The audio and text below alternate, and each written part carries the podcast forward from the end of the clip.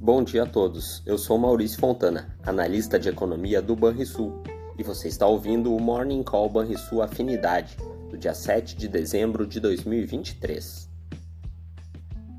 Vamos aos destaques do dia. No exterior, a moeda americana perde força contra as principais moedas, por conta de receios de mudanças na política monetária ultra expansionista do Japão. Entretanto, os juros dos Treasury Bonds se elevam moderadamente, no aguardo do relatório de emprego de novembro.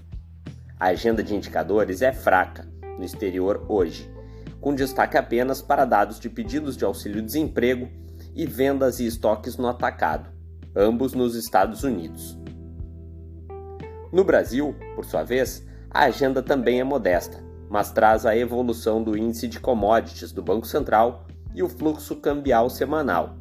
Além disso, no Congresso, relatórios da medida provisória de subvenção do ICMS e da LDO podem ser apresentados em suas comissões.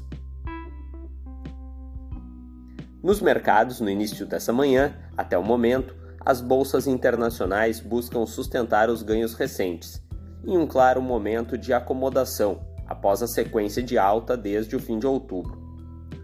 Principal índice da bolsa alemã opera em queda leve, de 0,13%, enquanto o índice futuro do SP500 nos Estados Unidos registra estabilidade.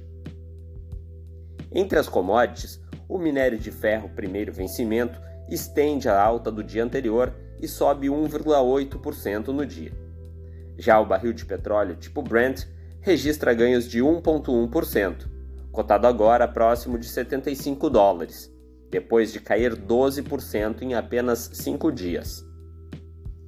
No mercado de grãos, o contrato futuro mais próximo de soja negociado em Chicago avança 0,62%. Entre os dados de economia mais recentes, cabe citar que o superávit primário do setor público no Brasil, de 14,8 bilhões de reais em outubro, foi menor tanto de nossa projeção de 19,5 bilhões, como da mediana do mercado. O principal desvio em relação às nossas estimativas se deu no resultado dos governos regionais, onde foi registrado déficit de 3,9 bilhões de reais, ante uma expectativa de superávit de 1,5 bilhão.